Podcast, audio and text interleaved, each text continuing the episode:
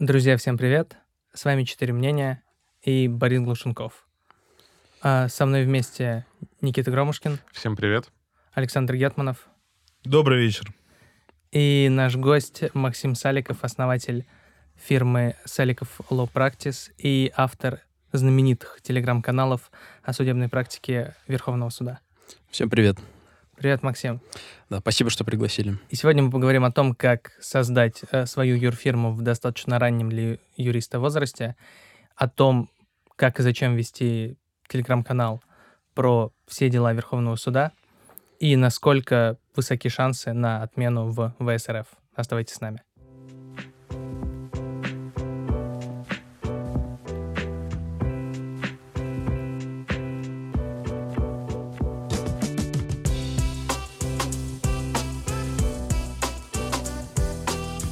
Максим, сколько лет ты уже ведешь телеграм-канал? И какой из них первый? А, Первый был про экономическую коллегию. Его я создал в ноябре 2018 года, и в этом году ему будет уже почти, ну, ему будет 5 лет, в 2023 году. Второй канал был про гражданскую коллегию. Его мы создали, получается, три года назад, в марте 2020 года. Вот, и сейчас два канала, да. Вау. Страшно, страшно представить, что, что, что, что целых пять лет. Насколько большая команда сейчас ведет канал? Ну, каждый канал ведут по одному редактору, и я, как выпускающий, все вычитываю, смотрю ошибки и погружаюсь тоже в дела, что-то правлю, где-то заголовки правлю, ну и в итоге выпускаем. Да, у каждого канала по одному человеку, и я выпускающий. То есть, если все плохо, предъяв- если описано неправильно, предъявлять можно лично тебе. Да, получается так. Ну, мне, собственно, и предъявляют периодически, прилетает там. Где-то написали неправильно, там отменили вместо там... Не отменили, а изменили, не знаю. Поэтому бывает, бывает. Прям пишут. Существенный комментарий. Слушай, а что подвигло на создание, ну, да, ну, понятно, что второй-то уже шел, я так понимаю, прицепом. Вот первоначальный канал — это желание э, самому изучить практику или что-то другое? Или там, ну, желание там как-то это донести эту практику до широких масс?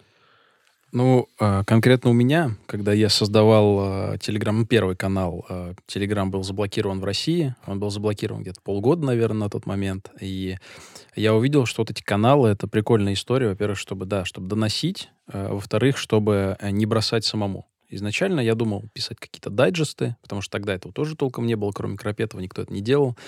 Вот. Я думал писать какие-то дайджесты, потом понял, что там раз в неделю это, наверное, слишком, по... ну, слишком редко, нужно что-то чаще. И вот в итоге придумал телеграм-канал. Вот. И порядка трех месяцев я писал там до... для 200 человек, наверное. Вот. Потом там уже начался рост объемный. А тогда, вот, чтобы, ну, чтобы изучать самому и чтобы, соответственно, не бросать эту историю. Скорее вот так вот. Для самодисциплины это создавалось все, в первую очередь. А потом уже это как бы нашелся читатель и начало расти потихонечку.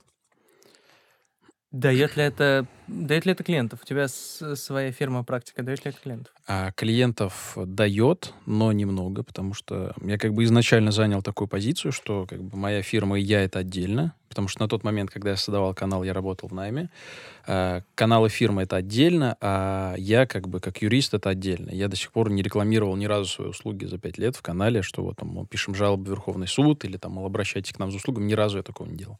Вот. Также и там я разработал определенного рода редакционную политику, и за пять лет я, наверное, ни разу не рекламировал ничьи юридические услуги ни одной юридической фирмы в России. То есть это, в принципе, как бы табу, и это запрещено в принципе. Вот. Они пишут, ну, просят разные юридические фирмы. То есть какое-то дело известное прорекламирует, там, прецедентное, да, пожалуйста. Вот. Какое-то, не знаю, там, вебинар, допустим, раньше там мы за деньги рекламировали. Да, тоже, пожалуйста. Но вот какую-то там конкретно, что такая-то юрфирма там оказывает услуги там по санкционному праву, допустим, нет. Такого ни разу не было. Вот, поэтому себя я не рекламировал, да. И это дает клиентов лишь постольку, поскольку люди знают, что я веду этот канал, и все. Мне кажется, это всегда такая тоже история про личную ответственность за то, кого ты рекламируешь. Да, да. Особенно, когда люди, ну, если людям надо написать э, жалобу в Верховный суд, это, как правило, уже там одна из э, ну, п- последней инстанции, на которую они рассчитывают. И если дать людей, которые им максимально завалят э, изначально, и так э, не сильно большие шансы на передачу, мне кажется, это лично воспринимается грустно. Да там даже не столько про Верховный суд, сколько, например, там обращается к какому-нибудь там Вася Пупкин и говорит, слушай, вот размести, пожалуйста, рекламу, что мы самые лучшие по банкротству в России. Мгм. Я ему сразу задаю вопрос, слушай, Вася, откуда вот мне знаешь, что ты самый лучший? Я тебя не знаю. А я знаю, как бы, ну, наверное, большую часть рынка такого, которого в публичном э, поле. Я тебя не знаю, почему я должен тебя рекламировать. Ну, конечно, Вася, извини, но нет. Вот. И такого очень много. Вот. Я отказывал там многим фирмам, даже известным фирмам, потому что, ну, я как бы не считаю это правильно. Ну, это Человек как кремень. Это лично мой подход. Да, мне кажется. Мне... Ну, а я больше скажу. Последний, наверное, год мы практически... Ну, я практически не размещаю рекламу вообще. То есть, ну, ее там, в принципе, как бы практически нет. Вот. А, избавляюсь от рекламы. Мне реклама не все, нравится. Все, всем вы такой сознательности. Ну, кстати, я вот сейчас даже задумался, что я, наверное... Это вот, вот та история, когда если нет рекламы, ты не замечаешь, что ее нет иногда. Потому что вот я понимаю, что я подписан, да, на практику судебной коллегии по экономическим спорам, и я его листаю, часто смотрю, там, что и так далее, и у меня даже вот, пока мы сейчас не начали это обсуждать, не было мысли о том, что, вау, в этом канале нет рекламы. То есть это вот та история, которая ее нет, и хорошо. Плохо, когда ты замечаешь, наоборот, что она есть, и она тебя раздражает. Ну, просто сейчас, э, если мы уже говорим про Телеграм, так плавно перешли, а, очень много кто нанимает менеджеров, которые специально ищут рекламодателей в каналы, чтобы максимально вот из этого вот канала, который и так теряет аудиторию, выжить максимально больше денег. Вот. Я угу. как бы такую политику не поддерживаю, поэтому у меня постоянный рост в каналах. Вот. Как бы я не знаю, за счет чего это, но он постоянный рост, а у других постоянно как бы так падение. Вот. И реклама была, а рекламы было не так много, во время пандемии ее было много, потом я ее сделал меньше, вот, но сейчас я стараюсь вообще ее убрать. То есть только какие-то там такие более истории, которые мне самому нравятся, которыми я сам пользуюсь. Вот, только вот их размещаю и все. Все остальное убираю. Большая проблема, э, с которой, не буду врать, сталкиваюсь даже я, и это распространенный отзыв, что подписаны почти все мои знакомые, но читать все невозможно. Э, пытался ли ты ее как-то решить и, и планируешь ли? Читать все невозможно. А, решать... Ну, у нас сейчас две рубрики, по сути, в канале всего. Это определение по результатам рассмотрения дела и передаточное определение. Они выходят э, два поста в день у нас. Утром выходит определение, веч... днем выходит передаточное определение в коллегию. Вот. По передаткам мы собираем дайджесты, там на выходных выпускаем. Вот. По, по определениям по результатам нет. А сокращать нет, мы не планируем, потому что как бы два материала в день это нормально. И суть канала в том, что можно найти любое дело. Например, вот там э, нужно посмотреть какое-то дело, там, чтобы не читать образно весь все определение, можно зайти в канал, посмотреть, что там было в сути. Если суть подходит, можно уже открыть определение, mm-hmm. прямо там же в канале почитать. Вот. И я могу так сказать, что у нас не падают просмотры, то есть даже если, например, э, кто-то там перестает читать меньше, то приходят новые люди, которые читают, и те, кто там, например, перестал читать, они потом тоже могут начать читать, другие кто-то отключится. Ну, то есть как бы у нас постоянно стабильный рост по просмотрам в целом, как бы я замечаю. Вот, и нет, менять мы ничего не собираемся. Те, кто хотят читать практику, они будут читать. Те, кто не хотят, ну, как бы это их дело. Знаешь, вот как есть у там, дизайнеров, у э, представителей креативных э, профессий такая насмотренность что ты mm-hmm. вот, да, можно больше да. насматривать. Также и мы, ну, я не знаю просто, как вы пользуетесь, да, там, такого плана каналами, то есть так же, как э, вот, по Верховному суду, также у меня там есть каналы по там, субсидиарной ответственности и так далее. Ты время от времени заходишь, там, когда у тебя есть минутка, что-то посмотрел, тебе что-то где-то запомнилось, ты потом даже, там, условно, через год такой, о, а было такое дело, mm-hmm. я его, по-моему, вот там видел, пойду там его поищу, ты его там mm-hmm. находишь. То есть это вот именно так, про. Можно самое гениальное, когда ты можешь это продать как и конкретно свою гениальную идею в данный момент. У меня несколько раз так проходило тоже, вот исходя из этой насмотренности. Какие-то статьи где-то ты просто с кондачка выдаешь такой план, который никогда бы не родился. Можно даже по заголовкам почитать. Мы там обычно в заголовке самую суть угу. пишем. Как можно все не читать. Можно по заголовку посмотрел, ага, там интересно, неинтересно. И все. Ну, в целом, да, ты скроллишь, есть отклик, нет. Ну, в смысле, если это тебе там важно, не важно сейчас, ты или читаешь, или или просто нет? Слушай, ну это же вот ты не продаешь рекламу, ты не рекламируешь даже себя в этом канале, если вдуматься. Это же чисто альтруизм уже пятилетний. Ну, я бы не сказал, что альтруизм. Это приносило очень хорошие деньги раньше. Сейчас э, у нас новый проект мы запустили. Вот этот новый проект я как раз вот планирую монетизировать через канал в том числе. Поэтому как бы А что за оно потихонечку все. Мы разработали об- образовательную платформу, называется «Кафедра». Может быть, видели где-то, нет? Вот, «Кафедра». Это сложная IT-система, которую мы разрабатывали целый год с программистами, вложили кучу денег и времени. Вот. Но теперь вот там в личном кабинете можно образно приобрести себе, ну, будет в будущем образовательный курс, посмотреть, все там в личном кабинете пощелкать, а, посмотреть там трансляции, сделать задания, все как бы там получить обратную связь от преподавателя, получить сертификат о завершении обучения. То есть в будущем это вот, ну, мы сейчас уже начали всю эту историю. Вот разрабатываем первый курс, и, наверное, в апреле он уже будет запущен. Skill Factory для юристов. Skill Factory для юристов, да, с уровнем очень хорошего преподавателя. Ну и, собственно, как я не делаю никогда что-то плохо, я либо делаю, либо делаю, либо не делаю, либо делаю хорошо. Вот и здесь тоже как бы вложили всю душу, и в общем будет хорошо. Достойно. Будем ждать, будем ждать.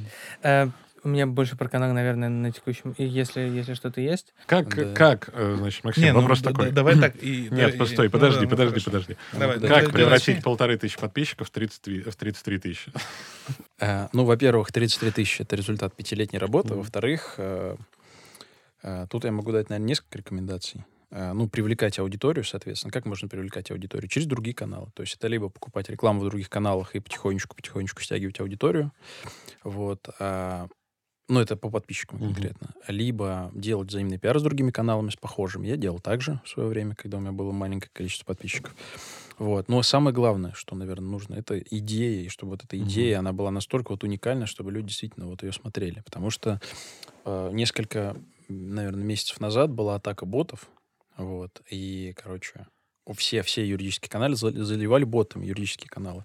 И тут я, значит, что сделал? Я вот этот вот свой канал взял, сделал его приватным, а ссылочку, вот это вот название, чтобы его не украли, я переместил на другой, на пустой канал. И чтобы вы понимали, на тот пустой канал люди подписывались.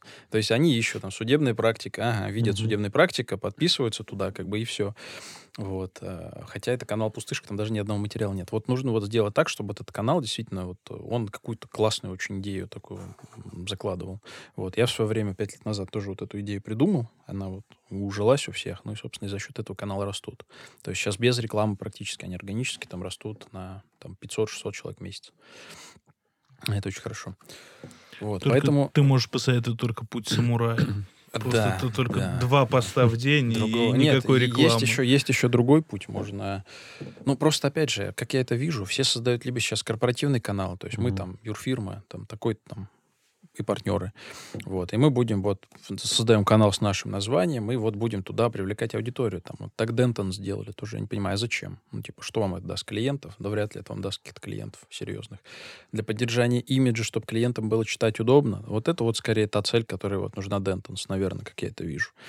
Вот. А, а сейчас тоже все создают каналы, там, не знаю, там, корпоративное право, там, 20 канал после Юли Михальчук, там, образно. И начинают там рассказывать про корпоративное право. Они не понимают, кто их целевая аудитория, о чем им писать. Ну, то есть, там, понятно, месяц-два пишут, потом Мгм. все это дело глохнет. Вот. Тут нужно как бы понять вот именно концепцию того, что вы делаете. Мы как бы с самого начала я придумал, что это будет удобный формат, а это будет постоянно, и это будет вот позиция Верховного суда. Ну и, собственно, она прижилась, залетела, и все. Ну, Это, наверное, та история, когда чем, чем уже, тем лучше. Чем уже, тем лучше, да, в какой-то степени, потому что сейчас тоже много, там, не знаю, есть канал, там, какое-нибудь авиационное право, наверное. Кто у нас интересуется авиационным правом? Ну, не знаю, там одна, Авиационный наверное. юрист. Ну, авиационные юристы, да, которых там, не знаю, од- один человек из ста образно. Вот это вот целевая аудитория этого канала. Из-за того, что канал такой с узкой целевой аудиторией, наверное, у него будут э, там какие-то супер образованные, классные читатели. Но для чего этот канал создается, тоже нужно вот понять цель и, собственно, идею. Ну, да. Вот. У меня как бы цель, цели, получается, нет. У самурая только путь. А если у тебя разбивка по регионам, ты себе представляешь, э, откуда тебя читают люди? По разбивке по регионам Телеграм не дает. Вот, поэтому я не знаю. Но я так полагаю, что со всей страны, потому что я вижу, там, допустим, мы создаем какой-нибудь вебинар, там я вижу, кто этот вебинар смотрит, да, там со всей страны, из Европы, там, из Португалии, из какой-нибудь, там, из Испании, ну, то есть даже из, из Америки даже смотрят люди, удивительно. Вот. Поэтому со всей страны. Со всей страны. Иногда там прилетают вопросы, там, какие-нибудь, там, не знаю, от юриста из Новосибирска. Вот недавно мы писали жалобу в Верховный суд. а, юрист из Хабаровска. Вот. Ну, то есть, как бы там на, на арбитражный суд Дальневосточного округа. Да вся Россия. Вообще не важно. Слушай, ну вот ты, э, если вдуматься, пять лет в ежедневном формате Мгм. следишь за практикой э, Верховного суда, Мгм. ну, соответственно, коллеги по экономическим спорам.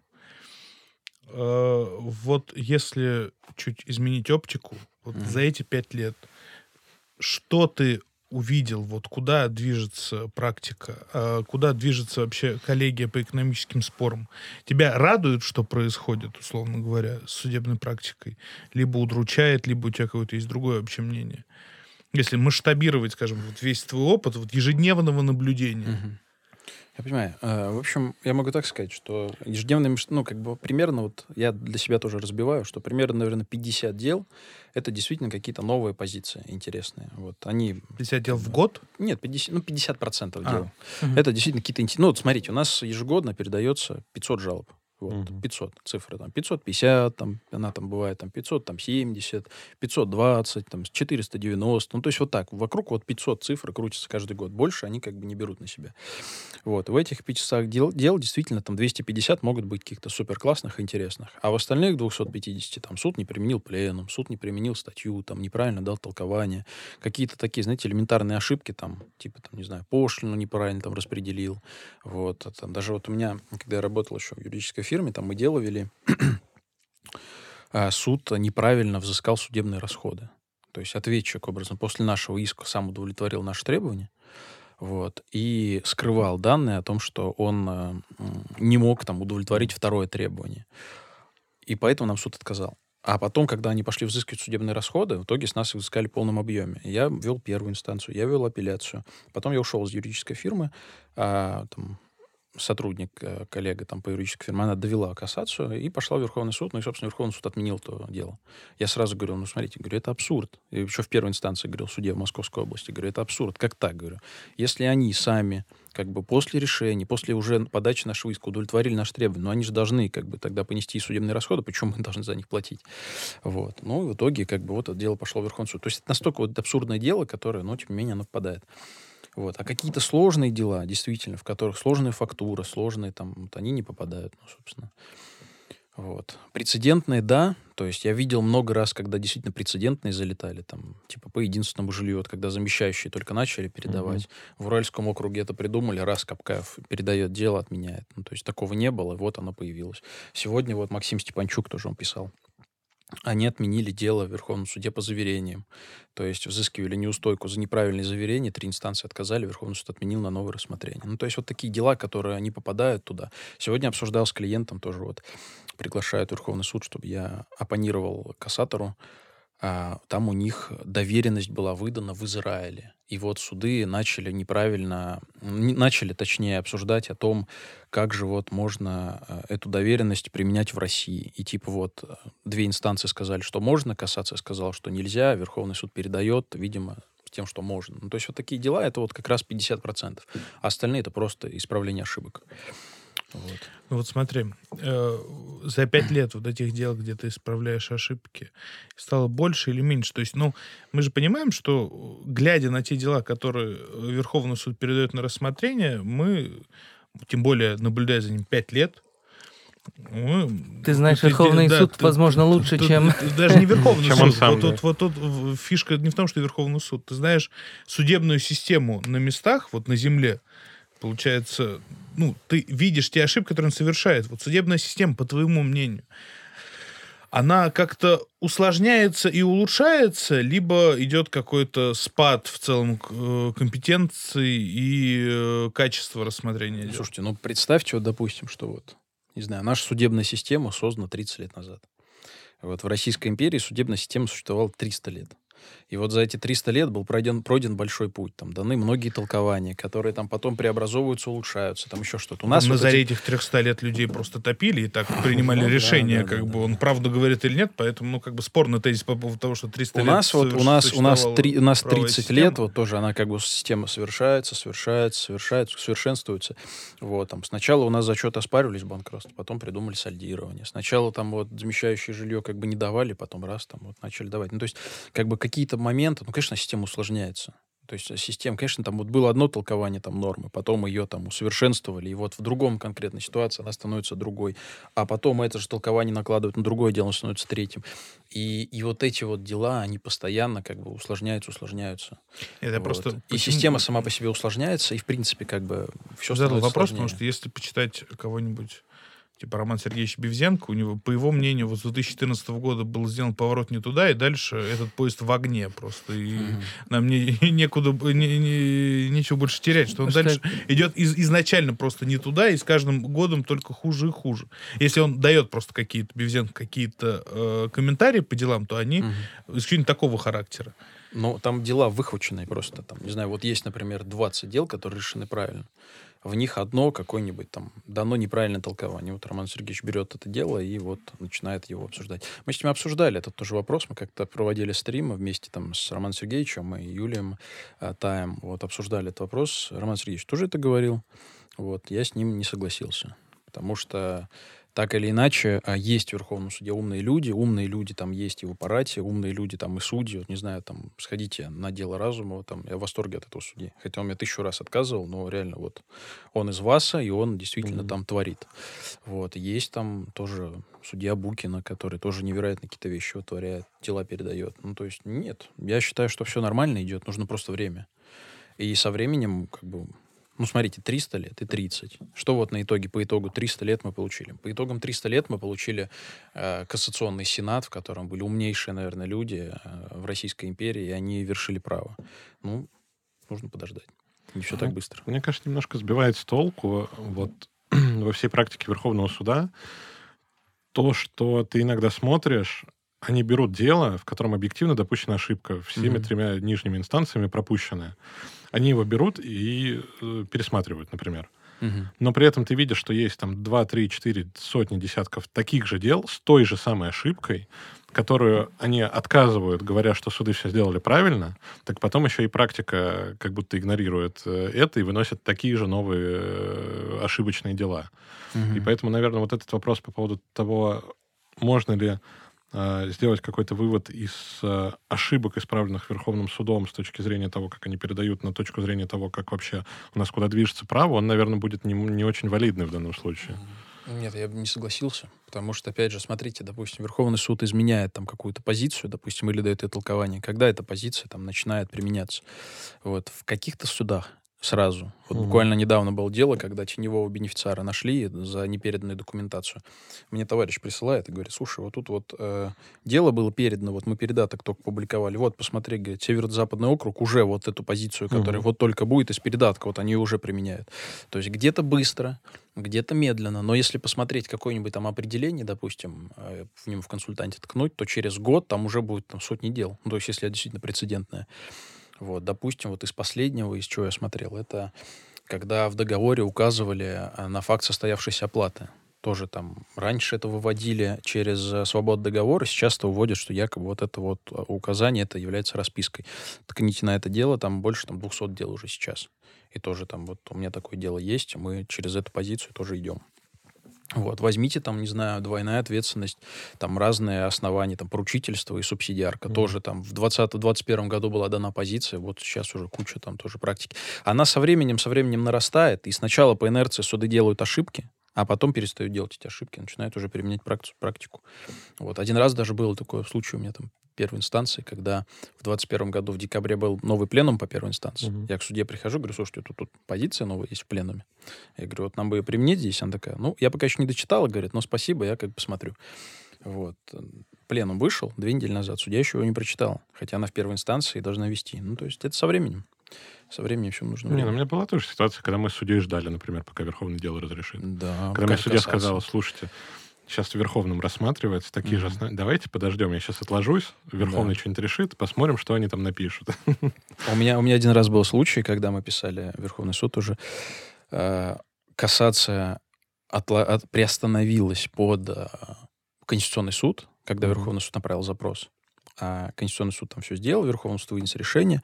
Кассация, значит, э, ну, применила, очевидно, неправильно это толкование Верховного суда, которую она дала, а верх... и, и обвинила нас, что мы полтора года, вот там, год ждали мы ответа из кассации, что мы полтора года затягиваем дело о банкротстве. Мгм. А Верховный суд, судья Разумов, на этом основании нам отказывает в передаче дела, что якобы суд Конституционной инстанции правильно на десятку сослался, что мы, мол, там все им портим. Вообще какой-то абсурд. Вот. Ну да, бывает всякое. К вопросу об, отцу- об абсурдных отказах. И есть ли у тебя понимание... Ну, то есть иногда ты читаешь определение об отказе в передаче, и оно выглядит...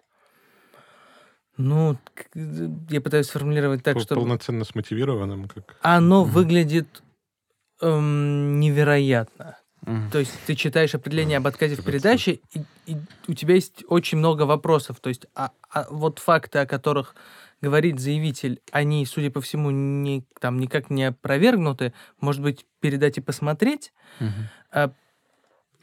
Есть ли у тебя понимание, как избежать этого?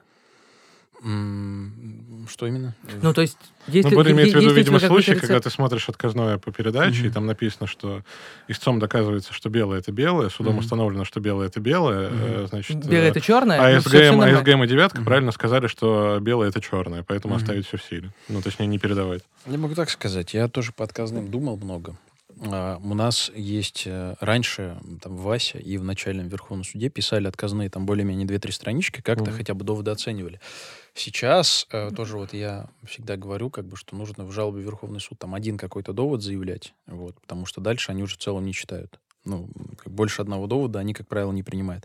Вот. И сейчас э, я вижу тоже две позиции. Иногда судьи просто пишут, что не найдено никаких оснований. Иногда там некоторые там в банкротном составе такое любят Мгм. делать. Они вот этот довод дают ему оценку, исходя из э, э, позиции там судов нижестоящих инстанций. Допустим, там ты говоришь, что вот там белое это белое, и поэтому мы там просим передать жалобу. А судьи говорят, что нет, белое это черное, потому что вот есть такая там норма права. Мгм. И Верховный суд, например, может сказать, там, суды правильно установили, что белое это черное, потому что вот в соответствии с такой-то там нормой права это так. Вот на такие определения они бывают, вот, и как бы это, да, ну вот опять же нам тоже написали, что суды там правильно э, не применили норм права, потому что там установили злоупотребление, допустим. Вот, а это как бы в принципе нормально. То есть ты хотя бы понимаешь, почему тебе отказали. Ну да, ты это потом еще принести Да. куда-нибудь можешь. Ты, не, ну не то, что, при- да, можно принести куда-то, но на этом основании можно жалобу зампреду написать, что, Мгм. например, вот суд там посчитал, что вот там десятка, а мы вот на самом деле не десятка, а мы защищали как бы свои права и наши интересы, что, собственно, мы и сделали. Вот. А иногда бывает такое, что просто они пишут, типа, нет оснований для передачи, и все, там Мгм. полстранички. Вот, вот с этим я бороться не знаю как. Я пока Это самое ужасное, на не мой Да, самое ужасное, да. Ну, Ты да. пишешь, пишешь, ждешь, а потом бац, нет оснований для передачи. А еще знаете, что самое интересное было? Мы жаловались э, тоже в Верховный суд там по гонорару успеха. Вот, мы доказывали, что неправильно взыскали гонорар успеха с клиента. Э, судья истребовал жалобу, продлевала срок. А, и потом, ну, я такой думаю, блин, ну, если она истребовала, если она продлевала срок, она же может, наверное, написать хотя бы чуть-чуть больше, чем полстранички. Но нет, там страничка, все там. Суды правильно все сделали. Хотя там через полгода она передает ровно такое же дело, ровно с такими же основаниями. Это же судья и отменяет его. Ну, время, время не пришло еще тогда, видимо. Видимо, да. А Самое удивительное, что ты же ничего не сможешь сделать. Ты не сможешь пересмотреть свое собственное дело, пусть даже такое же. Мгм, да. Что, ну, что на самом деле невероятно. Эм, кстати, интересно, нужен ли процессуальный механизм для этого? А он был, раньше же, по-моему, если не ошибаюсь, было. Через процессуальном- в- в- не то, что в президиуме. Раньше же было, по-моему, что определение Верховного суда являлось основанием для пересмотра по новым обстоятельствам. Это убрали вот год 4, по-моему, назад или 5. Если я не ошибаюсь. Ну, оставили у у Конституционного суда такую возможность. У Конституционного суда это как бы в законе прямо указано, что если Конституционный суд отменяет, то это основание Мгм. для пересмотра. Ну, Конституционный суд отменяет сколько? 10 в год, я не знаю. Больше. 20? Ну, позиция больше. просто иногда выдвигает.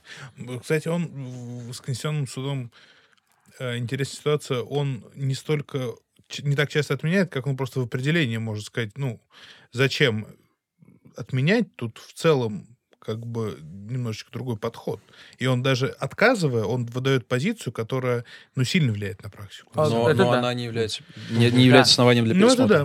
да. Люди-то обращаются сожалению, для да. того, чтобы пересмотреть свое дело.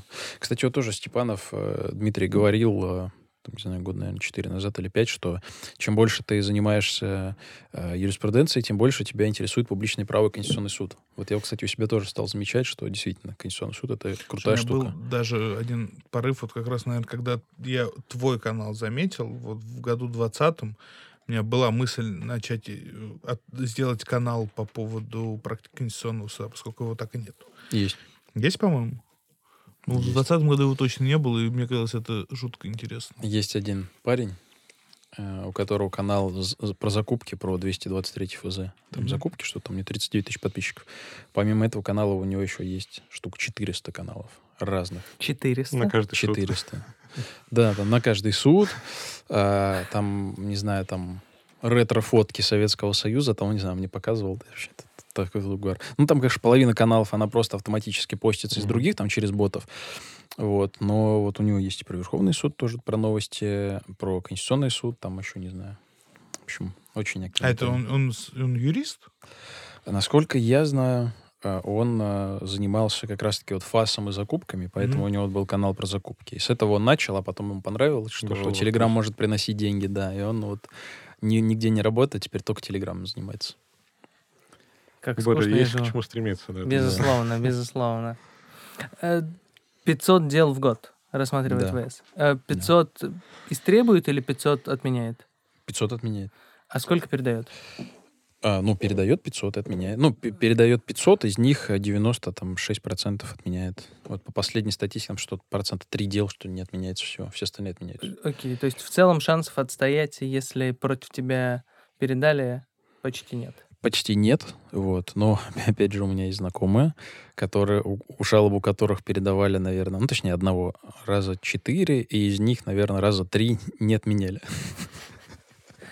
В общем, он, Это очень грустная он, он история. везу, везуч на передаче, вот. Ну, и там еще есть один такой же. Он, они везучи на передаче, но не, не везучи на отмены. Вот. Удивительно. Ну, но слушай, это в да. теории может быть еще ситуация, когда Верховный отменит, вернет все на первую инстанцию, а потом у тебя три инстанции рассмотрят все так же, как было до отмены. Но А, это не- невозможно практически. В зависимости от того, с какими напутствиями вернет. С какими напутствиями вернет, да. Но Верховный суд обычно возвращает с такими напутствиями, что Что никто не рискнет, да. да, никто не рискнет. Но такие прецеденты были. Я знаю дела, которые были по два раза в Верховном суде. Вот. Там же указания касаться обязательно для нижестоящих Мгм. судов. Но они даже в этом случае умудряются рассмотреть иначе. И Верховный суд на новом рассмотрении может дать другое толкование, там, не знаю, другой уже норме, допустим. Там здесь все правильно сделали, а вот здесь ошиблись. Там были такие дела, я знаю. А давай для а, полного понимания масштабов. Сколько жалоб в среднем в ВС уходят э, в экономическую коллегию? Слушай, если я вот не, не помню, если не ошибаюсь, по последней статистике что-то порядка 35 тысяч жалоб в год. Вот. 35 тысяч жалоб Из них, из них передается там 500 с чем-то. Вот пос- в 2000 за 2022 год тоже было что-то порядка 570 жалоб было передано. Чуть больше процента. А, да, там один, один, что-то 1,13, что ли, или 1, или 1,17, ну что-то такое, Ну, короче. понятно, да, да. меньше полутора процентов. Вот, из них отменяется 96 процентов. А истребуется сколько? По истребованиям я могу так сказать, что вот мы делали же персональное дело, персональную статистику по 2022 году. Истребуется примерно где-то 7% дел. Это Ну, значит, То есть где-то, где-то, радоваться. процентов 5-7 дел истребуется. Вот, вот это точно не помню об- общую цифру. Я просто знаю, что, там, например, кто-то там истребует 3%, кто-то истребует 5%, кто-то истребует 7%. Вот Судья Букин истребует много. Чучунова истребует много, Разумов истребует много. Вот, там Попова истребует много. Ну, то есть какие-то вот э, какие-то единичные су- судьи истребуют много, а есть те, Мгм. которые истребуют мало, там, менее активно. Зарубин там рубит просто вообще все бездарно. Там, Ксенофонтова там типа 20 дел в год. Тебя там 1600 жалоб, ты из них нашла только 20 дел, которые истребовала, и 6 передала. Ну, то есть, как бы, есть судьи, которые очень неактивные. Вот. И да, вот, из э, 7%, ну, 5-7%, точно не помню цифру, 500 дел вот передается по итогу. Я могу так сказать, что по общей цифре э, самое максимальное, наверное, было у Разумова. Он там порядка 50% дел передает. Вот в 2002 году, 2022 году эта цифра снизилась. А в основном все передают одну четверть. То есть вот они истребовали, допустим, 70, из них там передали 20, там 18. Вот, вот как-то так. То есть истребование это не значит передачу. иногда, даже, кстати, могу сказать инсайт, защищались от истребования, э, писали отзыв клиенты, и суд отказал в передаче вот как раз доводами из этого отзыва. Вау. Но это, это а, не... а как это процессуально возможно? Процессуально это нигде не регламентировано, но Представьте, там, не знаю, перед судьей лежит дело, допустим, жалоба. Вот она открывает карточку, чтобы посмотреть судебный акт и видит отзыв на жалобу. Ну, вы думаете, она не посмотрит ее? Конечно, она посмотрит. И анализируя основания для передачи, она сразу посмотрит э, и поймет, есть ли вообще шансы пере... ну, отменить это дело после передачи. Ну, это то же самое, как ты мне тогда, по-моему, советовал с Глебом уже или, или ты рассказывал, по-моему, про то, что надо писать э, возражения на принятие там апелляционных кассационных жалоб со ссылкой на то, что пропущены сроки на их обжалование. Да, мы так... То есть тоже вопрос, как это ну, процессуально Абсолютно. должно работать. По идее, никак, но работает. Да, войну. Я писал, я писал отзыв, э, получается, что поступил иск в суд. Один раз мы такое делали. Поступил иск в суд, он был подан с нарушением правил подсудности. Я сразу судье это написал, что нарушено правила подсудности. Она в определении о принятии написала, что ходатайство ответчика там поступило, а оно будет рассмотрено в судебном заседании.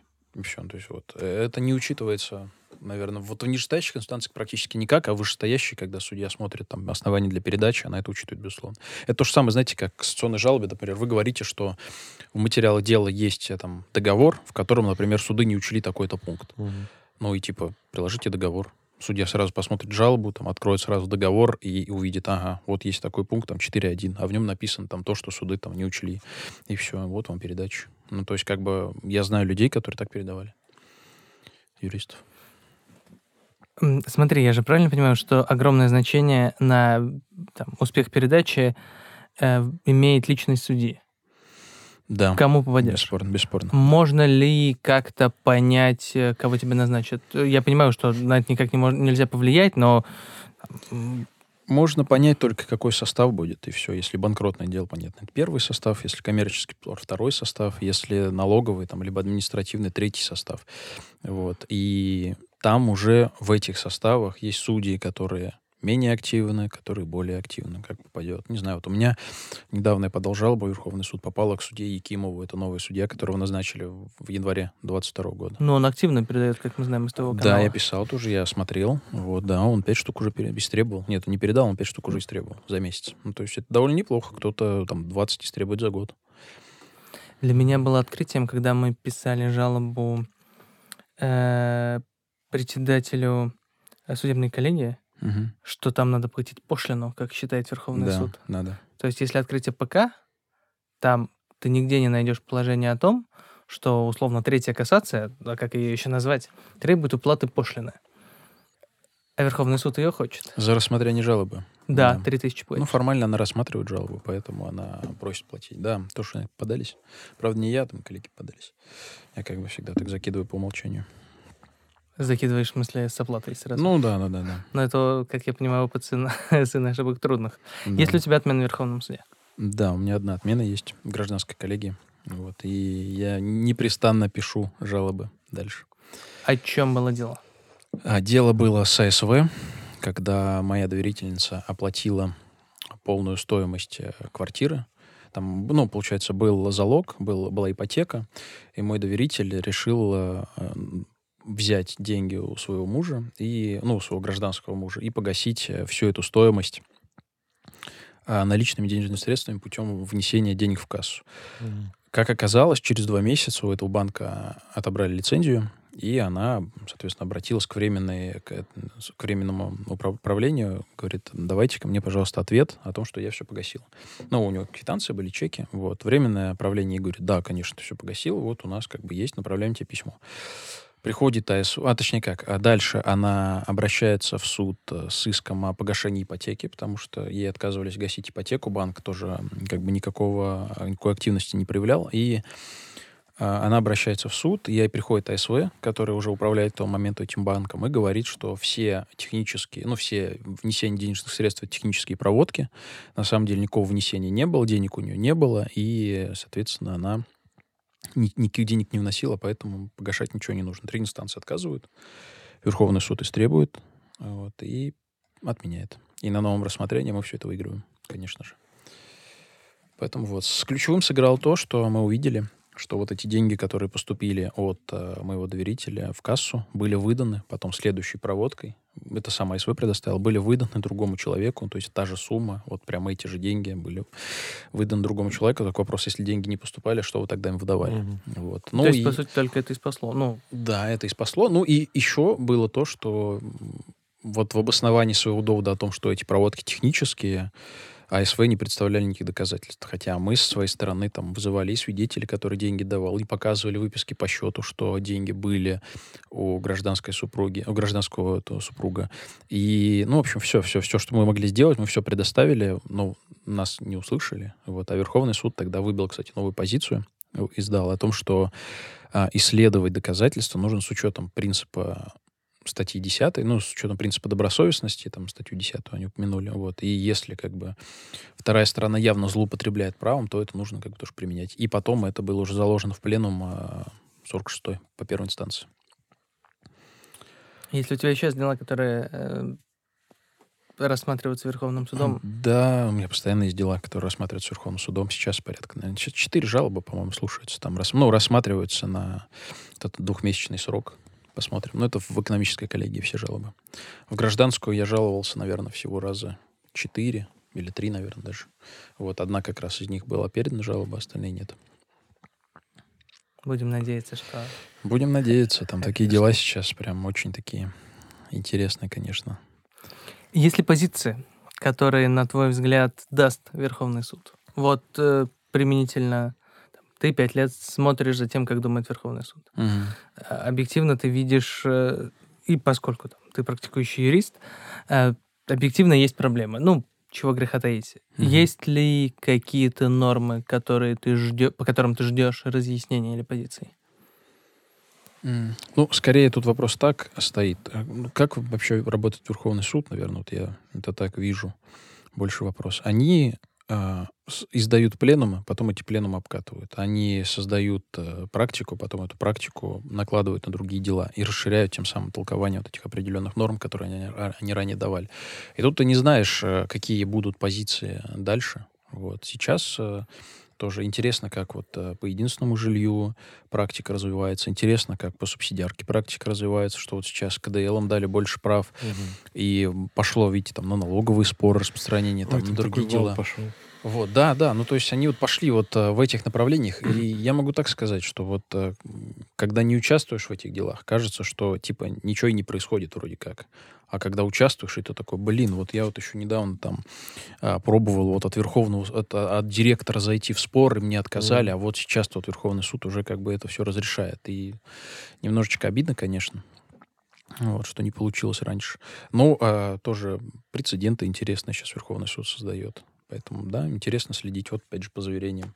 Вообще, как бы заверение — это такой мертвый институт, который использовали зачем-то там сделочники, зачем-то его придумали вообще.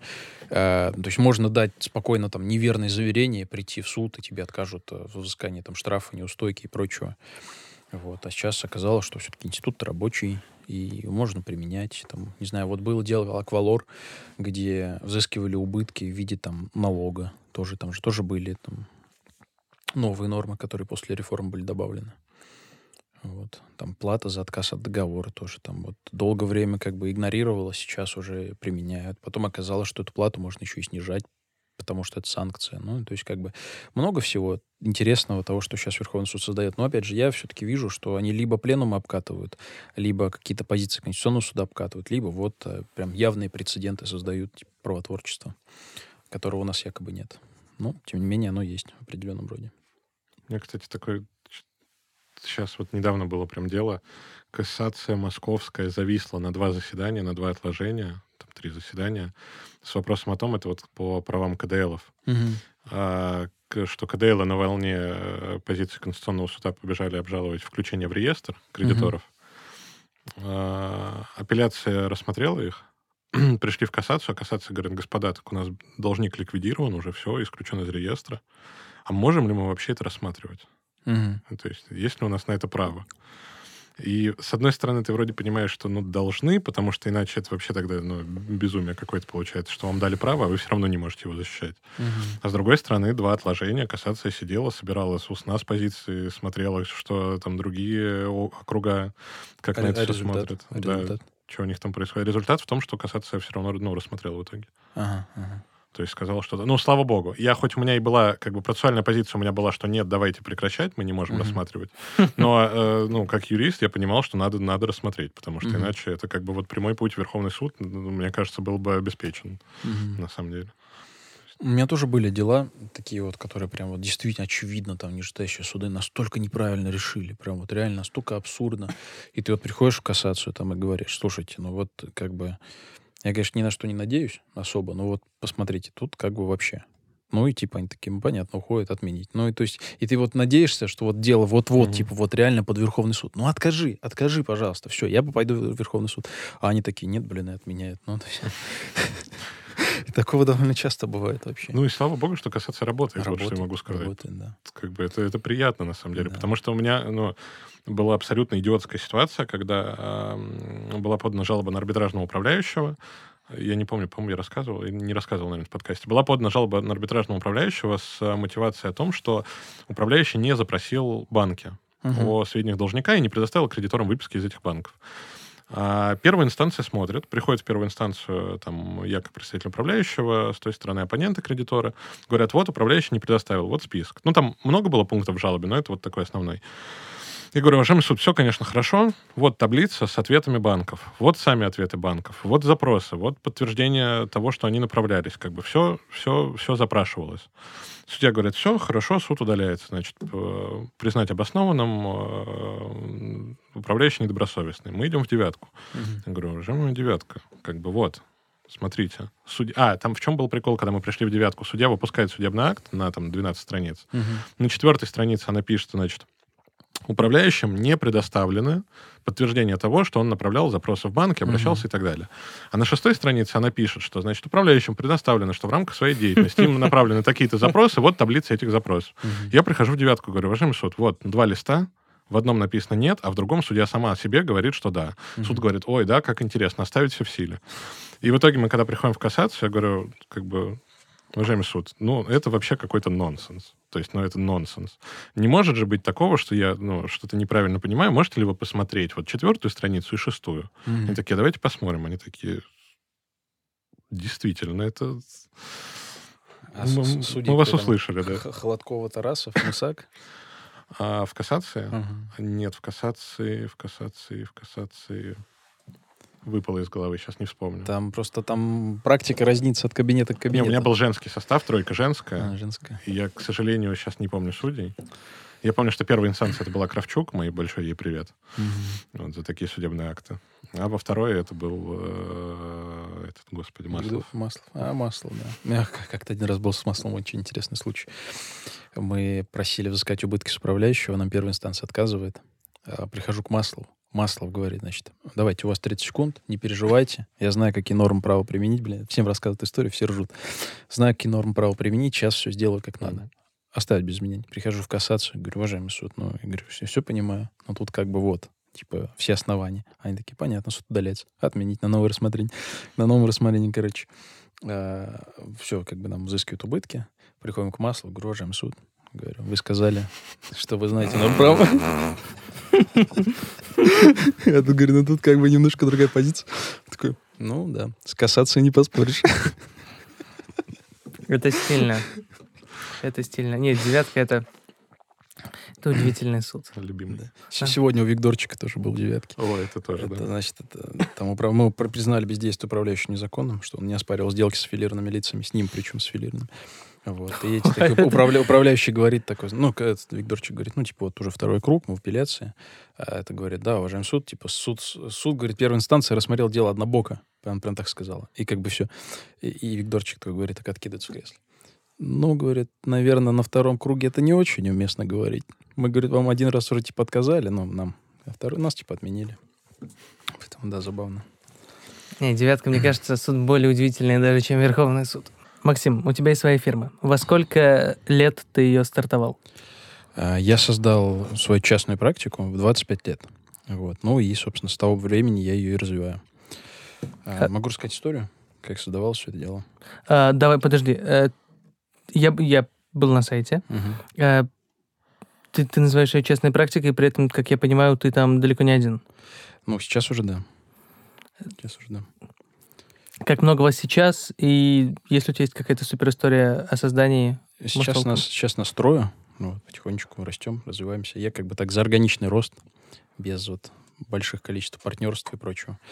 Да, история есть, соответственно, я уходил на тот момент из Orchards, э, юридической фирмы, и думал э, искать мне э, работу где-то, либо не искать работу.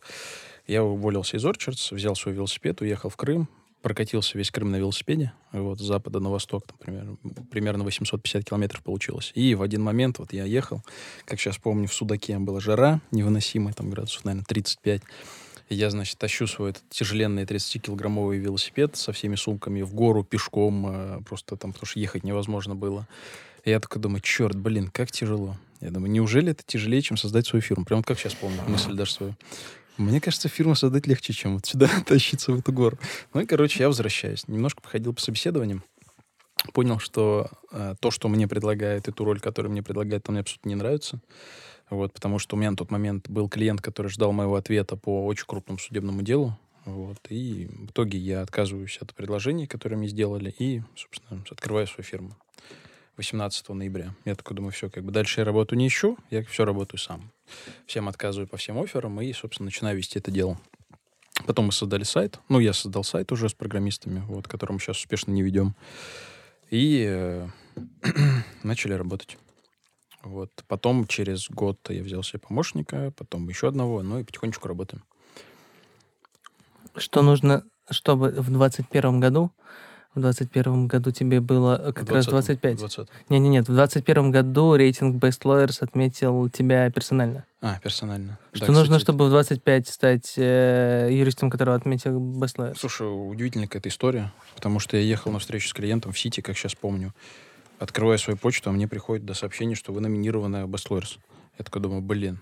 Значит, ну, у меня просто есть... Там же как в Best Lawyers? То есть, номи- чтобы номинироваться в Best Lawyers, должен тебя кто-то номинировать, кто там уже был. Я так быстренько пробежал по знакомым понимаю, что у меня несколько моих там хороших друзей, они уже в Lawyers. То есть, кто-то из них, значит, меня предложил, а потом кто-то еще проголосовал. Я такой думаю, ну ладно, значит, э, там знакомый пишет, слушай, говорю, не ты случайно меня номинировал? Нет, я, говорит, я только голосовал. Другому говорю, не ты меня случайно номинировал? Нет, я, говорит, я только голосовал. Потом там еще там по знакомым пробежался, оказалось, что, короче, они все голосовали, и никто мне не сказал, что за меня голосовали, чтобы номинировать Best Lawyers.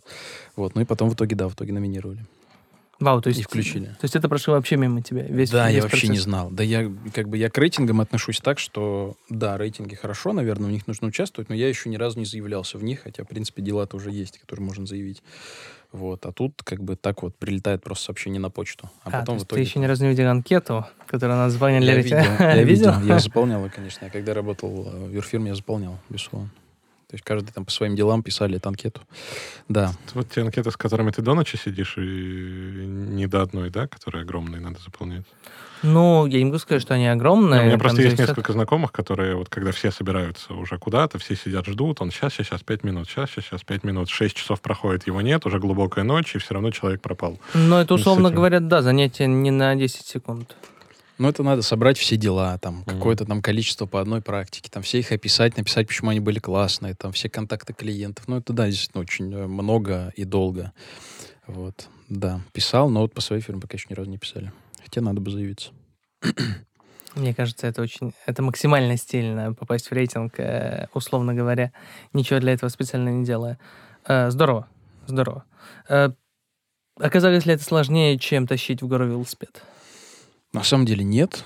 Удивительно. Но я просто не знаю, насколько мой случай ординарный, потому что у меня был на тот момент канал, какой-никакая узнаваемость тоже была, уже там какие-то статьи, у меня там на тот момент было штук 20 статей на Закон.ру. Я писал, э, любил раньше писать, то есть э, и как-то вот, знаете, то есть до этого не было клиентов, какое-то небольшое количество клиентов. Потом я говорю, что типа вот, все, я начинаю сам вести фирму, в первую очередь для себя.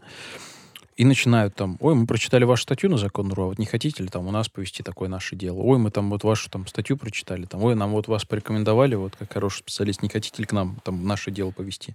И как-то вот оно постепенно-постепенно там вот начинает, там, какая-нибудь там приходит там женщина, которая там прочитала на Фейсбуке какой-нибудь мой пост, и раз мы с ней выбиваем прецедент, прецедентную позицию в девятке по субсидиарной ответственности, по двойной, говорим, что нет, там, оспаривание сделок и субсидиарка, типа, это разное вообще, это не, не соотносится. Потом эта же позиция подтверждает Верховный суд в другом деле. Потом как-то там еще начинается, там, обращается там кто-то, там, не знаю, тоже там кого-нибудь порекомендовали, мы там после отмены в кассации на новом рассмотрении опять ту же позицию, которую суд первый, ну, апелляции там на в первый раз утвердил. Ну, то есть, по сути, суд не согласился с вышестоящей инстанцией и вынес ту позицию, которая нужна нам. И как-то вот так вот оно постепенно пошло, вот, что сейчас уже очень много запросов. Как бы. Я иногда даже говорю, что, извините, там предлагаете слишком мало денег, я лучше отдохну чем, чем работать за такую сумму. Вот. И как бы так вот. Но получается даже отдыхать, я так могу сказать. То есть, мне, э... мне кажется, для старта бизнеса это удивительная история. Да, я прям вот, я, честно говоря, я максимально доволен тем, что я тогда принял это решение. Э, я просто для себя тогда думал тоже, что вот и сейчас будет тяжело, возможно, потом будет легче. И, то есть, как бы, хорошо, я сейчас потерплю, но потом будет точно легче. И мне тоже все родственники говорили, может, типа, не надо, там, может, там, рановато. Я говорю, нет, говорю, я сейчас потерплю, потом будет легче. И как бы так оно и случилось. Сколько пришлось потерпеть? Да нисколько. Эм. На самом деле. Ну, то есть, как бы, знаете, это, ну, принять решение трудно. И, и потом, как бы, если ты вот уже принял его и начинаешь ему следовать, то ты, в принципе, как бы там ставишься какие-то определенные там цели, достигаешь их, э, и потом дальше двигается. А потом оно уже просто, как бы, если органически расти, оно просто все растет и растет и растет со временем. Вот. Есть юридические фирмы, с которыми мы сейчас работаем, они мне там дела передают. Вот. Есть э, уголовные адвокаты, которые сами не ведут гражданские дела, передают мне. Допустим, там мы вот в рейдерском захвате в одном участвовали. Уголовный адвокат вел уголовную часть, я полностью вел гражданскую часть. Там мы тоже прецедент выбили э, о том, что заверенный нотариусом копия документа в отсутствие оригинала не считается надлежащим доказательством. Вот мы долго боролись, но в итоге доказали фальсификацию, имея на руках одну фотографию дела. Ну, я об этом деле писал, по-моему, ты видел его. Вот, в, это ну, в Фейсбуке писал. Да, это была достаточно знаменитая история. Поэтому вот. И как бы так вот оно со временем, со временем идет, идет, идет, а потом вот там раньше было, допустим, одна жалоба, там Верховный суд там раз в три месяца, сейчас уже там по три там в месяц выходит иногда там. Ну, то есть как бы ну, запросы там постоянно растут и растут. Статьи на закон.ру как источник клиентов, я об этом Очень классно. Раз. Я вам могу сказать, что очень классные темы. Потому что если вот найти действительно классную какую-то вот тему и написать о ней, вот поверьте мне, даже самая там, не знаю, если там она супер узкая, то у вас найдется чувак, который вот именно с этим попал на кучу денег. И mm-hmm. вы к ним придете и скажете, ну, я все понимаю, дружище, давай нам там вот столько-то там сумм там с большим количеством нуликов, и будем работать. Вот, и все. Наверное, мне кажется, стоит все равно для слушателей оставить дисклеймер о том, что действительно, возможно, стоит осторожно относиться к мысли а, создания своего вот, ухода, ухода в свободное плавание, если ты не имеешь а, какой-либо уже возможно, клиентской базы, какой-то mm-hmm. узнаваемости, читаемости где-то и так далее. То есть это может быть очень тернистый путь. Э, да, я просто изначально сразу понимал, что я в итоге буду создавать свою фирму. Вот, то есть там сколько, 7 лет назад я начал практиковать, и вот сразу я понимал, что я буду создавать свою юридическую фирму. Я начал сразу готовить к этому какую-то определенного рода базу. Вот. Ну, и база там в виде статей на закон.ру, как оказалось, тоже довольно неплохая, потому что они очень хорошо индексируются, и их mm-hmm. очень хорошо читают. Вот. И то есть, если вы там где-то напишете, например, о деле, где там вам удалось там образно там доказать фальсификацию, там кто-нибудь увидит эту статью, напишет там комментарий, что да, было классно, а потом он вас порекомендует кому-нибудь, у кого будет вот ровно такой же случай, и это все сведется. Ну, то есть, вот как бы Тут определенный род дела случая, но он действительно работает. И если у вас там будет, не знаю, пул, например, там 30-40 классных статей, где действительно вы докажете свою экспертность, какая-нибудь из них там раз в месяц что-нибудь выстрелит, то у меня есть одна статья прикольная. В 2019 году писал для арбитражной практики статью. А, если Кассационный суд отменил, направил на новое рассмотрение, как, типа, отменить дело в Верховном суде? Ну, я там набрал практики, о том, а, как Верховный суд отменяет по процессуальным основаниям вот эти э, постановления конституционных судов. Там что-то 120 тысяч просмотров. С этого, вот, вот конкретно с этой статьи пришло что-то, там, не знаю, человек 15, наверное, клиентов вот за три mm-hmm. года. То есть действительно прям очень классно.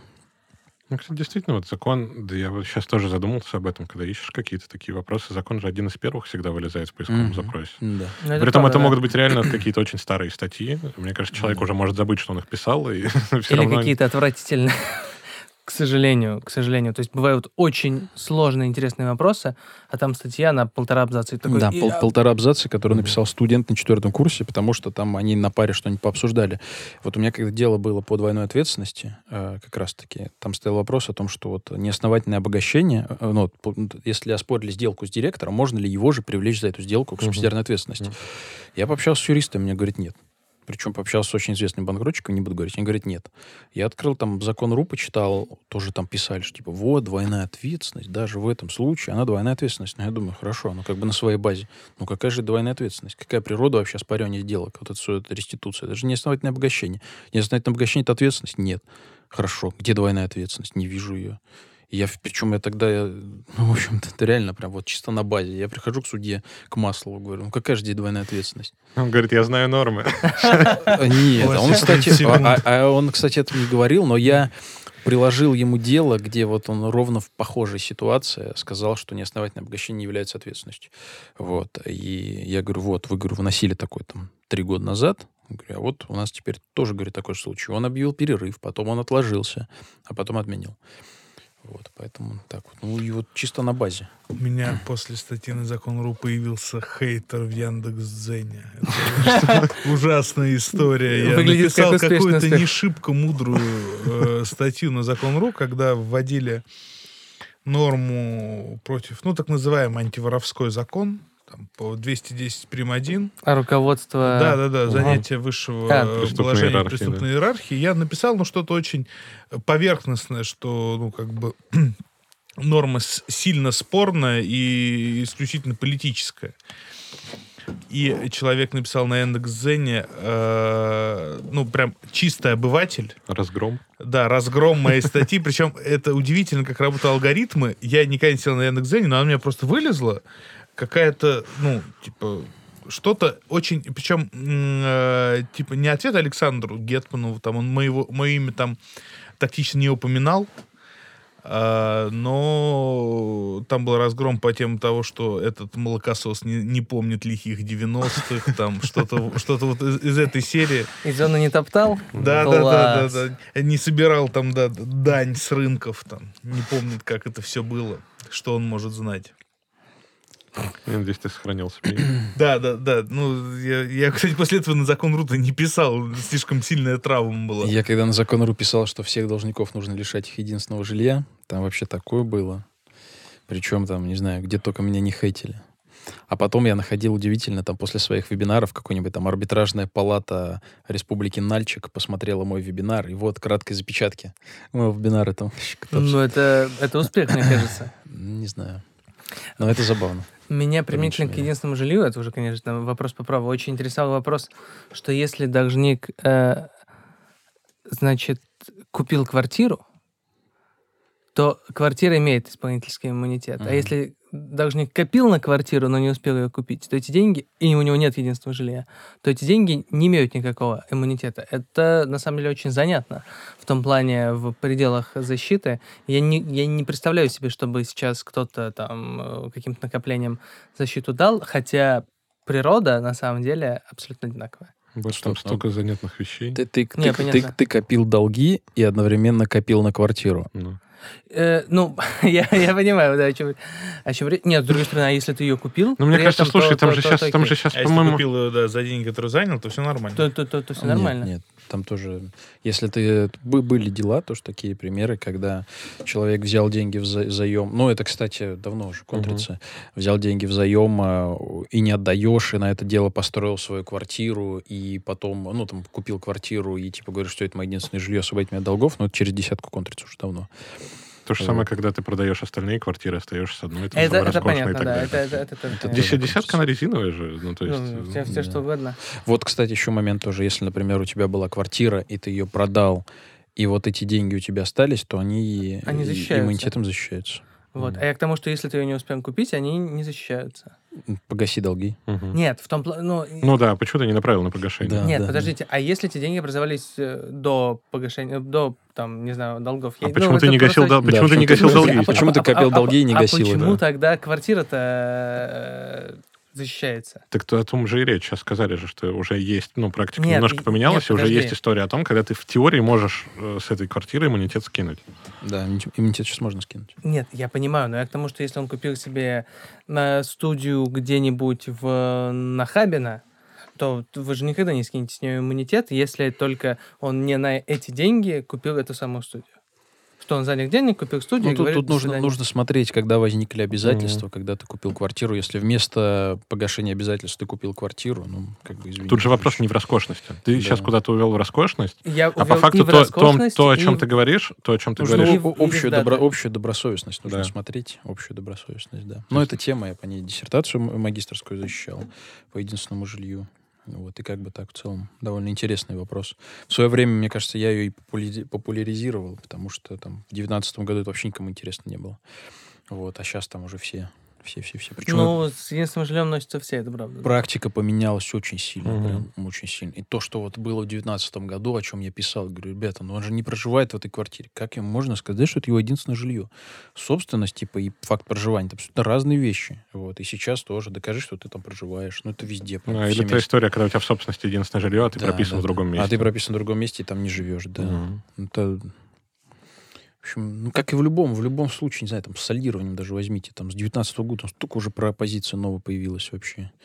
Так их применяют. У меня вот недавно тоже пришел чувак, короче, там, юрист на шестое заседание и притаскивает кипу документов. А мы, говорит, сейчас все солидируем.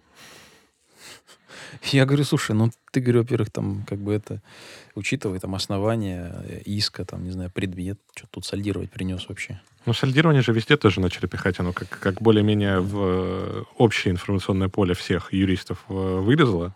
Мгм. Сразу все зачеты начали называть Просто, сольдированием. просто люди не понимают, чем сделка отличается от сольдирования, и все. Чем зачет отличается от сольдирования. Да люди даже, вот я больше скажу, я когда ходил э, на собеседование давно, там, не знаю, сколько лет назад, 6 лет назад ходил на собеседование, и как-то раз э, меня занесло на собеседование департамента имущества города Москвы. Я, Вау. до- я тогда успешно не пошел работать, но пообщался с их руководителем. Он мне говорит, слушай, а скажи мне, говорит, что такое сделка? Я такой говорю, ну, сделка это вот то-то, то-то. Он такой говорит, о, говорит, прикольно, ребята из МГУ не знают. Говорит, столько приходило, говорит, спрашиваю, не знают. Нас этому не учили. да. Я вам больше скажу, э, вот, э, в институтах типа РШЧП, там сделки, вот понятию сделка посвящается несколько лекций, чтобы просто понять, что такое сделка вообще. И вот когда вот эту вот общую такую вот теорию накладываешь на какое-то дело, ты смотришь, сделка это или не сделка. Вот. И то есть вот при оспаривании сделок ты тоже смотришь, сделка это или не сделка. Можно там ее оспаривать или нельзя. Ну, вообще, такая база просто, она накладывается вот на все. Вот. Я еще хочу с вами обсудить такую тему, тоже про юрфирмы. Вот э, сейчас есть одна очень известная инфо, не знаю, какая блогерша, не знаю, как назвать. Она все говорит, юристы новой школы, юристы старой школы. Не видели эту тему? Нет, Не видели? Мы, видимо, старой школы. Что типа, что, типа, что типа юристы, но... Ну, Это если в вы- ТикТоке, что? Нет, нет, нет, нет, что-то на зумерском? Ну, новую школу. Роман, Сергеевич недавно рекламировал, может быть, видели. Если вот э, юрист новой школы, это значит, что он умеет и привлекать клиентов, и зарабатывать много, при этом работать хорошо. А вот юрист старой школы, он только работает, и клиентов искать не может. Вот. а в, этом, в этом тоже формате я хочу сказать, ну, вот в рамках этой темы, что если вы создаете юридическую фирму, то нужно следить за продуктом. Если вы классно этот продукт создаете, но услугу не оказываете, значит, ваша юридическая фирма не будет иметь успеха. Вот, потому что обмануть, конечно, вы много людей сможете, но потом, рано или поздно, м, ваша, к- этот, эм, ваша репутация, она Ваш всплывет. уютный офис постучится у ЭППК. Да, да. Почему, почему вот эти вот юристы там, пер- первичного приема закрываются там каждые 3-4 месяца и открывают новый офис? Мгм. Потому что старый офис штурмуют там разные разъяренные клиенты. Вот. Почему мы работаем, собственно, почему мы работаем хорошо и успешно? Потому что мы хорошо оказываем услугу. Это самое главное, вот что нужно юристу, мне кажется. И как э, говорил еще Аврелий, Марк Антонин, э, ремесленник хороший в любое время как бы найдет себе клиента Мгм. и хлеб. Вот это правильно, как мне кажется. Мне кажется, это да, Но действительно. первичный прием сильно. Вот просто вы не сильно, не так сильно, мне кажется, с этим сталкиваетесь, поскольку занимаетесь арбитражом. Но вот, э, скажем так, все, что относится к делам общей юрисдикции, скажем так, непосредственно к физическим лицам, вот такого рода первичного приема юристы, адвокаты, ну, к сожалению, да, это прям бич.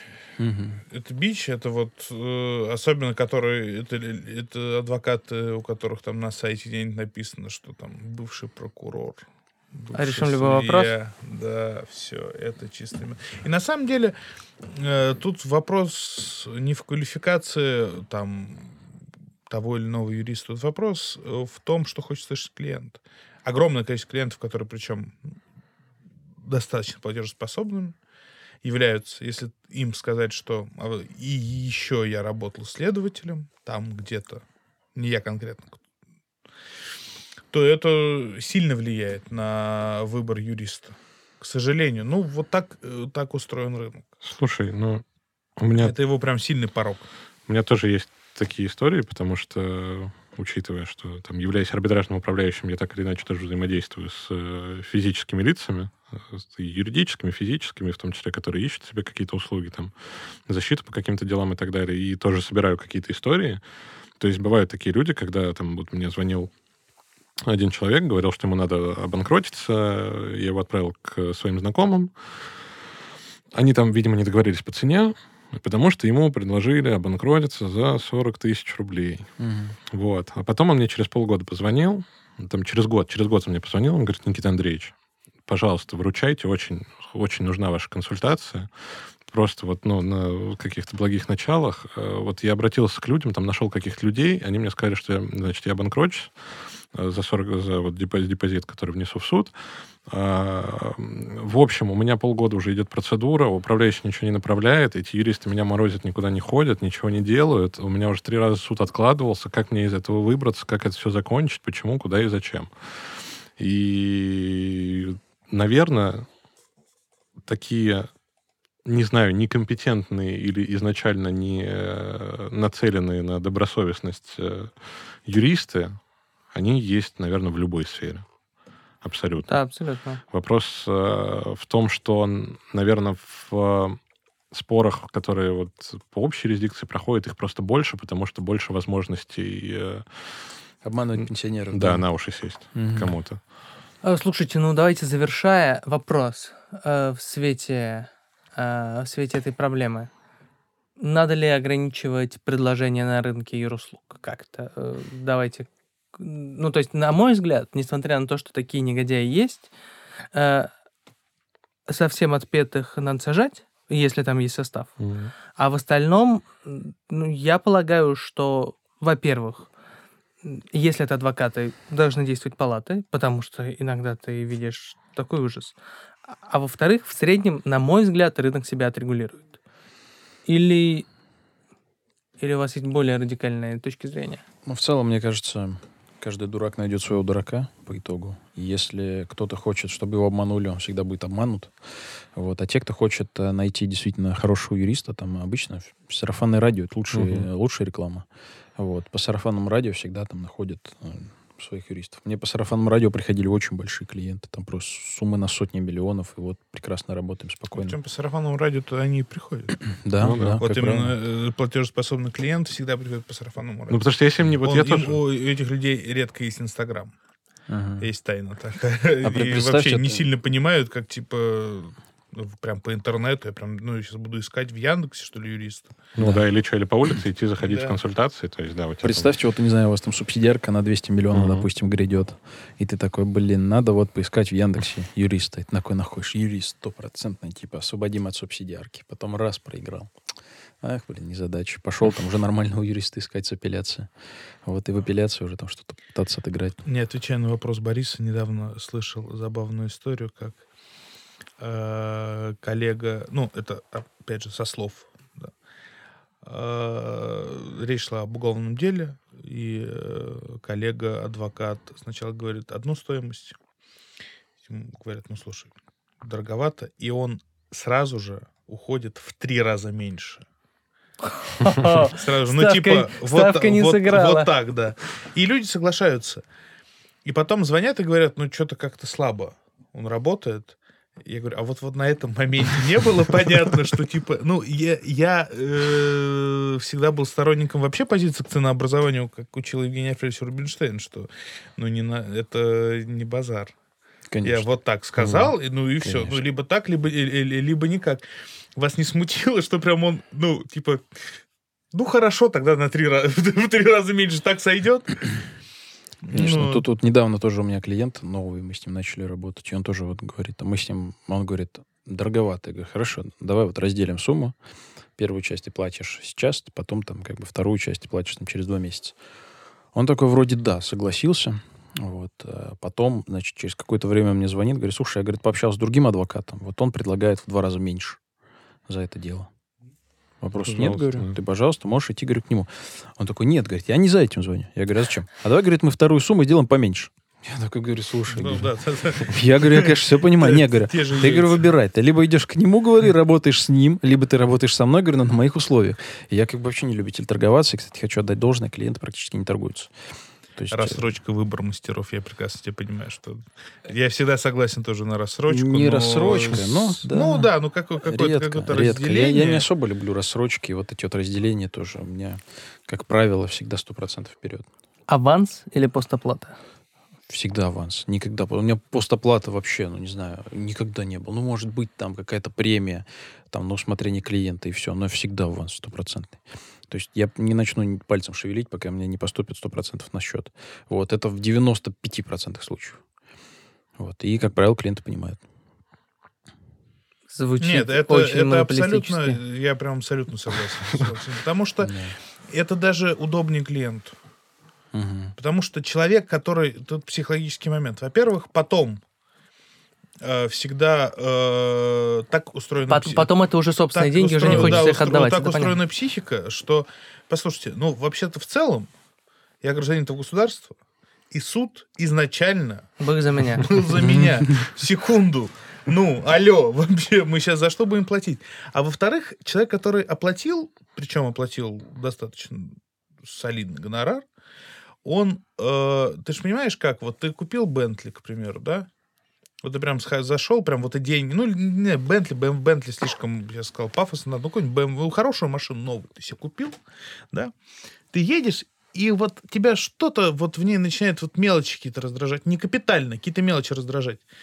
Ты будешь максимально глушить в себе это раздражение. Потому что, ну, ты заплатил за нее там километр денег. Вот и сейчас вот как что-то шатается, что-то там тебе не нравится, какая-то кнопка переключения, ты уже их заплатил.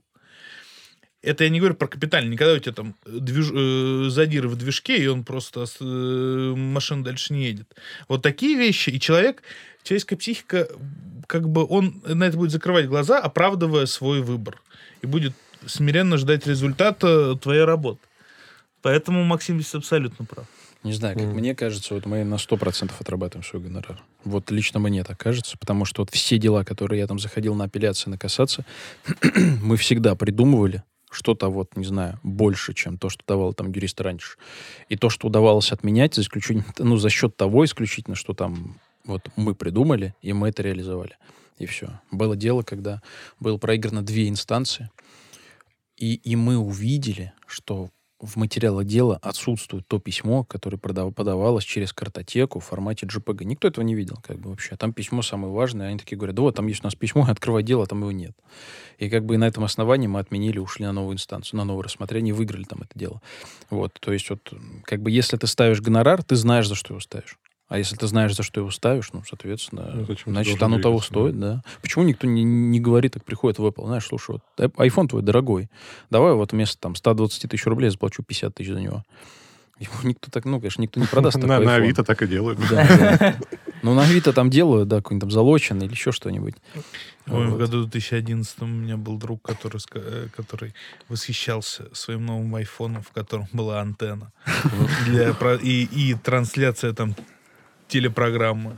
Вообще, кстати, вот это реально, вот эта история с торгами, это какой-то... Это я в свое ушел. э, Про, про Авито и так далее. Мы просто тут машины недавно торговали, и объявления размещали на автору по торгам. Мгм. И меня умиляли люди, которые... Ну, как, да, банкротные торги, у тебя изначально цена, ну, чуть-чуть чуть-чуть повыше, чем, по идее, должно быть. Мерседес 93 года, не в самом лучшем состоянии. Миллион четыреста выезжает на автору. Значит, половина сообщений 140 это протри глаза, кто эту рухлядь купит, Вообще ее только если на запчасти, и то не возьмут. И все, ни вопрос, ничего, зачем ты приходил? Зачем ты мне это писал? Вторая половина сообщения, знаешь, там типа 3000 долларов. Все, ни привет, ни пока, просто 3000 и значок доллара. Тоже что, зачем, почему? И вот так же, да. За сколько Ну, а ушел? если- Ушел за, за 500 с лишним, по-моему. Или за 600. 600, что-то такое. Ну, а если 8 отвечать, тысяч. да, на, на вопрос Бориса, я не сильно, не сильно верю в то, что рыночек что-то отрегулирует. К сожалению, развитие а, информационных технологий, развитие интернета идет намного быстрее, чем рынок что-либо способен регулировать. Э, И иногда, я не говорю, что вот прям точно так, но иногда я сильно склоняюсь к мнению, что какая-то монополия и, и искусственное ограничение это, вероятно, выход. Потому что, э, слушай, ну вот в 2016 году первое место работы это был там неделя работы в, кол- в юридическом колл-центре. У меня И три дня. вокруг меня Или было, были Месяц. люди, у которых вообще не было ни у кого юридического образования. Вот прям ни у кого. Ежедневно закрывая сделки. И э, я не погружаюсь вот по прошествию там, многих лет в эту историю, потому что боюсь. Я боюсь погрузиться и понять, что вот такие организации работают до сих пор. Безусловно. Так они там берут за какую-нибудь претензию 300 тысяч, Мгм. закрывают все это актом, попробуй с них защищи. Да, всё. Не, благо меня пронесло. Но моя одна знакомая работала, рассказала, и мне уже все это не понравилось. Э, три- ну, с, с другой стороны, я был в Верховном суде э, просто как слушатель на уголовном деле, на нескольких. Цитата выступления адвоката, разумеется, по назначению. Доводы жалобы поддерживаю, подробнее в прениях. Оставайтесь с нами, да? Э, невиновен, ну потому что невиновен. Отменить. Ну, Это, Борь, ну- на него есть механизм. э, послушай, вот против такого адвоката есть. И самое, э, и самое интересное, э, гораздо это, дольше ушу. длился свою ушу, Да. э, гораздо дольше длился эм, длилось рассмотрение вопроса не по существу жалобы, а о том, как будут распределяться эти 4 800, э, потому что один судодень он знакомился, и один судодень он выступал, на секундочку. Я, честно говоря, был под впечатлением. Я не помню, по-моему, я тогда уже работал, я не помню, в ЕПАМе или в э, помощником адвоката, но для меня это было немыслимо. А никого, вообще, вообще никого это не смутило ни на секунду. При том, что этот адвокат никуда не уходил. Следующие заседания тоже были выступал. там типа 5 или 10. И вот приблизительно все выступления были одинаково блестящими. Э, ну, с тех пор я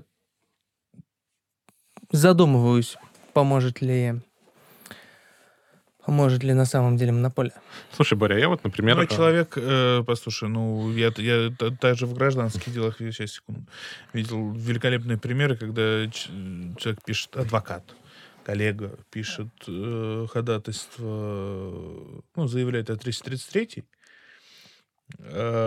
с формулировкой «прошу дословно маленько снизить пенсию». Ну, ну, Ну, подожди, подожди. Ну, маленько-то хоть снизили. ну, маленько. Как просил. Слушай, я, я что хотел сказать. У меня были чудесные оппоненты в некоторых спорах. э, Когда ты, во-первых, видишь, что человек приходит незнакомый, как будто бы, во-первых, с арбитражом, а во-вторых, с банкротствами, а приходят там, например, защищать какую-то сделку или от субсидиарки защищать, это, это великолепно. Ты сначала задумываешься о том, что, возможно, надо все-таки монополию какую-то вести, потому что такого быть не должно. Когда человек сидит в коридоре и говорит, сейчас, если суд вынесет вот это решение, это вообще будет соучастие. Это вот соучастие будет, да, это все Мы на зуд. это все будет 159 там, это- Правильно. А потом он приходит в процесс и говорит, уважаемый суд, вот это вот субсидиарка, да он фирму, он фирму купил ради лицензии, ему вообще все равно было, что там внутри творилось, зачем ему документы восстанавливать. А там вот у нас, у нас в Астрахане управляющий, значит, э, неосновательное обогащение взыскивал, ему там отказали, это вообще преюдиция в этом споре. Поэтому везде надо все отказать. И ты сидишь и думаешь, господи, не должно быть такого в этом мире вообще. А потом ты сидишь и думаешь, господи, но ведь с каждым таким э, представителем твои услуги стоят дороже, и ты более ценен как специалист. Да, да. Поэтому почему бы и нет? Я тоже, я тоже смеюсь иногда, там из процесса приходишь, и ты говоришь, там, вот, Пока есть такие юристы, ты всегда будешь востребован. Я такой радуюсь.